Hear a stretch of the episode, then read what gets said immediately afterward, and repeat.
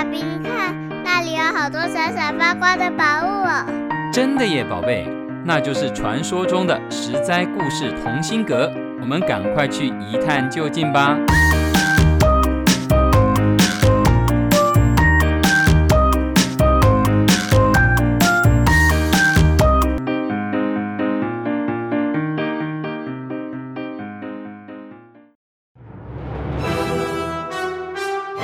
各位亲爱的大朋友、小朋友，你们好！我是专门破解故事密码的露露姐姐。上个礼拜我们讲到，刘备三顾茅庐请来了诸葛亮，可是关羽和张飞很不以为然。究竟这样一个二十多岁的年轻人，到底会有多大的能耐呢？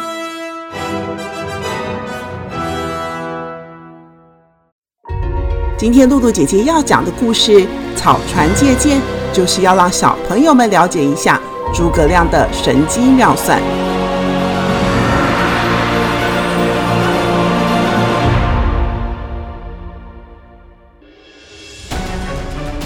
话说啊，北方的曹操注意到了南方的吴国越来越强大，他决定派出百万大军去攻打吴国。曹操率领的军队浩浩荡荡地出发了。来到了长江的北岸，准备要渡过长江，一举消灭吴国。刘备担心，一旦曹操消灭了吴国，那下一个倒霉的对象就会是自己了。于是派出了诸葛亮到吴国去，要协助他们抵抗曹操。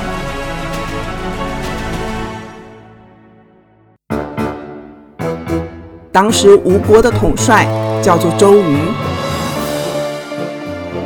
周瑜聪明过人，向来非常的骄傲。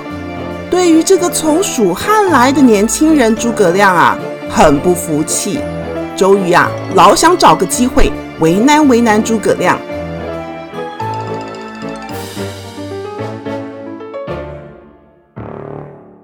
这一天，周瑜问诸葛亮：“诸葛先生，现在曹操的百万大军就停留在长江北岸。”水中大战看来是免不了的，请问先生，您觉得水上作战最重要的是什么呢？诸葛亮毫不犹豫地回答：“当然是弓箭了。”周瑜回答：“先生说的正是我所想，可是现在我们正缺箭，可以麻烦先生您帮忙建造十万支箭吗？这是作战大事。”请先生不要推辞。诸葛亮一听周瑜讲话这么客气，八成没安好心眼，但还是一本正经地回答周瑜：“当然可以。请问什么时候要点收十万支箭？”周瑜毫不客气地说：“大战在即，十天就要。”十天？怎么来得及造出十万支箭呢？周瑜分明就是要欺负诸葛亮啊！没有想到诸葛亮竟然还是不慌不忙地说：“十天太久了，三天就够了。”三天？周瑜大吃一惊，除非是神仙，否则怎么可能三天造出十万支箭呢？他一脸严肃地对诸葛亮说：“军中无戏言。”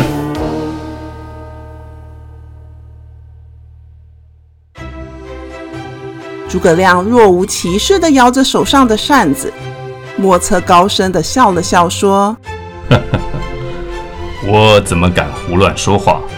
三日内凑不齐十万支箭，我甘愿受罚。”周瑜心里暗自高兴，三天十万支箭可是没人能办得到的。看来啊，有理由可以杀掉诸葛亮了。诸葛亮回去以后，周瑜派了手下鲁肃去监看诸葛亮的行动，想知道诸葛亮到底要怎么样快速的造出十万支箭。哪晓得第一天、第二天安安静静地过去了，诸葛亮一副轻松愉快，好像没什么事的样子。不买材料，也不找工匠，根本一支箭也没造出来。到了第三天，诸葛亮还是一派快乐逍遥，毫无动静，好像完全忘记了答应要造箭的事。负责监视的鲁肃啊，是越看越糊涂，终于忍不住的问诸葛亮：“诸葛先生，您答应明天要交出十万支箭，不然要受军法处置，您不担心吗？”诸葛亮叹了口气说：“唉，这分明是周瑜要陷害我啊，担心有什么用呢？现在。”只能靠你救我了。鲁肃说：“时间这么紧迫，我哪有办法救你呢？”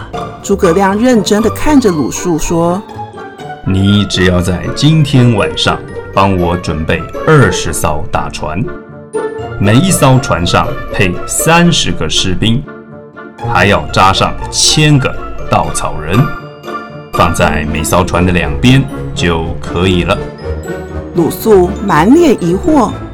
这这样就好吗？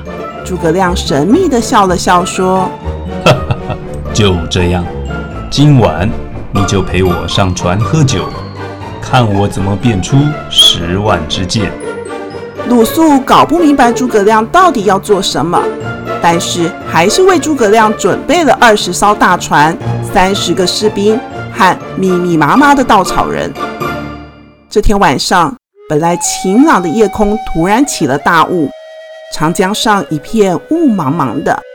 诸葛亮带着鲁肃上了船，这二十艘大船就在漫天的大雾中离开了岸边，缓缓地划进了广阔的长江江面。诸葛亮兴致勃勃地喝酒吟诗，搞不清楚状况的鲁肃却坐立难安。他浑身紧张地问诸葛亮：“诸葛先生，您也太悠哉了吧？我们的船离了岸，万一曹操大军杀过来怎么办？我们俩就要去喂鱼啦！”诸葛亮哈哈笑，他说：“哈哈哈，别担心，今天晚上雾这么浓，能见度这么差，曹操军队。”不可能发现我们的，何况现在已经半夜了，曹操阵营的人都在睡大觉了，安心喝酒吧。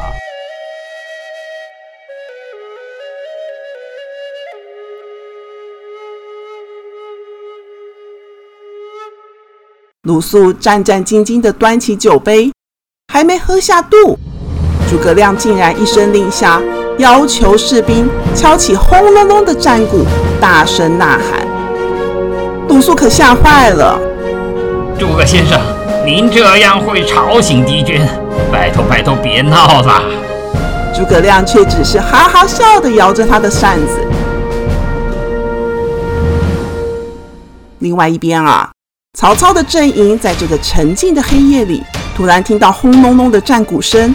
以及响彻云霄的士兵呐喊声，远远看到，在江上的迷雾中，好像有好多的大船一字排开的往曹操的阵营开过来，而且船上还站着密密麻麻的人呢。将士飞快地报告曹操，江上的战鼓隆隆，听得让曹营的人心里慌慌。守将告诉曹操：“不如啊，趁着敌军还在江上。”我们也开船攻过去吧，先下手为强，后下手遭殃。曹操考虑了一下，他说：“江上大雾，视野极差，敌军忽然来到，一定有埋伏。我们不可以轻举妄动，先派弓箭手发箭，把对方击退。”曹操命令一出。一万多名的弓箭手在岸边一字排开，对着浓雾中的敌船咻咻咻的猛射箭，一支又一支的利箭射上了船上的黑影人。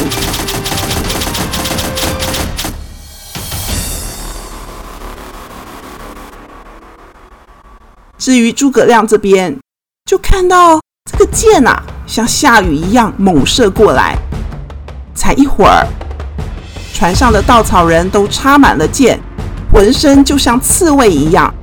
二十艘船很快的布满了飞箭。等到大风起了，大雾将散，诸葛亮啊，命令所有的船只掉头返航，并且大喊：“谢丞相赐箭。”曹操这才发现自己上了当，可是眼看着船只乘着风飞快地离开，怎么样也不可能追得上啦。曹操真是气得跺脚，也来不及了。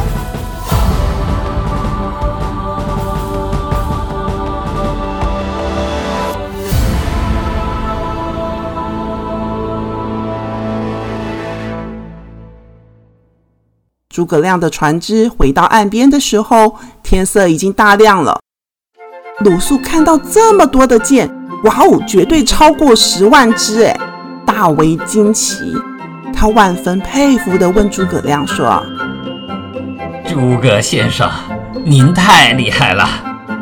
昨天还是晴朗好天气，您怎么会知道晚上会变天起大雾呢？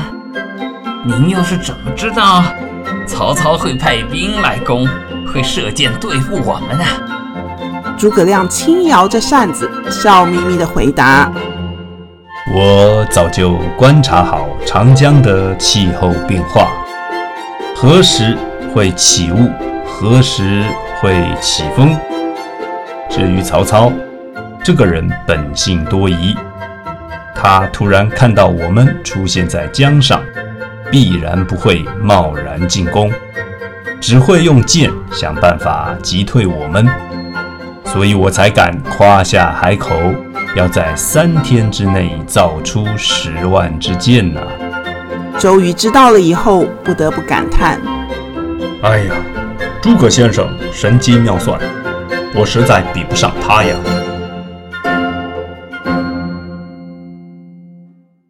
各位亲爱的小朋友。诸葛亮是不是一个很厉害的气象军事家呢？他利用观察天象与地理，完成了不可能的任务。这是今天的故事《草船借箭》，我是专门破解故事密码的露露姐姐。实在故事同心阁，我们下次再会喽。以上由实在实在网络教育学院制作播出。